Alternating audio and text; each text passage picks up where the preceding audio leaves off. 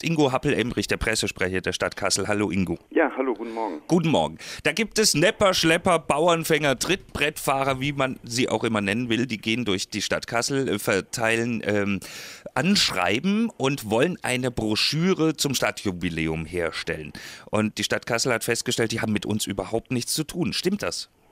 Ja, das ist richtig. Es gibt ähm, nur zwei offizielle Kooperationsprojekte, an denen die Stadt beteiligt ist. Das eine ist das bereits erschienene, ähm, die offizielle Publikation zum Stadtgeburtstag, die Chronik von Jörg Adrian Huber und das andere wird sein eine Jubiläumszeitung, eine dreiteilige ähm, in Zusammenarbeit mit der HNA. Ansonsten gibt es keine offiziellen Kooperationen. Jetzt, was macht man denn mit solchen Leuten? Das ist ein bayerischer Verlag, der äh, die Unternehmer jetzt anschreibt, macht doch eure Anzeige bitte in meine Festschrift.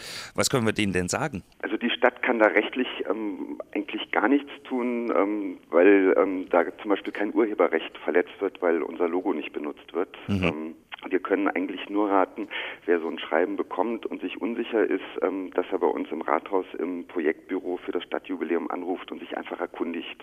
Ob das nun die offizielle oder die inoffizielle ist? Genau. Okay. Ähm, hast du mal so ein Anschreiben gesehen? Ich habe das mal gesehen, ja. Die werben halt dafür, dass sie halt so eine Publikation machen wollen zum Stadtjubiläum und ähm, da Anzeigen verkaufen wollen, ja. Da steht drin über die Stadt, die Tourismusbörse, exponierte Unternehmen sowie über die beteiligten Unternehmen wird diese Broschüre dann verteilt. Mhm. Äh, das funktioniert ja dann offensichtlich gar nicht, wenn, wenn das da drin steht und ihr wisst davon nichts, dann können die die ja schon mal nicht über die Stadt verteilen, oder? Nein, über die Stadt wird es nicht verteilt. Oder meinen die damit, sie verteilen das in der Stadt?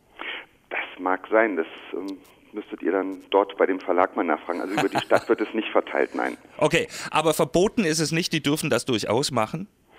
Verboten ist es nicht, weil kein Urheberrecht verletzt wird, ja. Okay.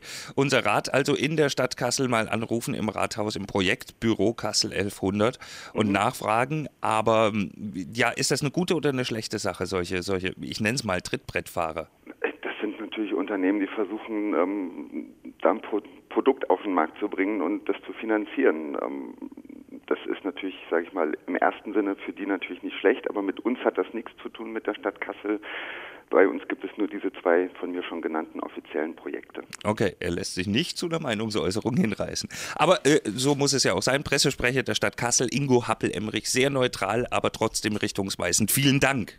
Ja, gerne doch. Tschüss.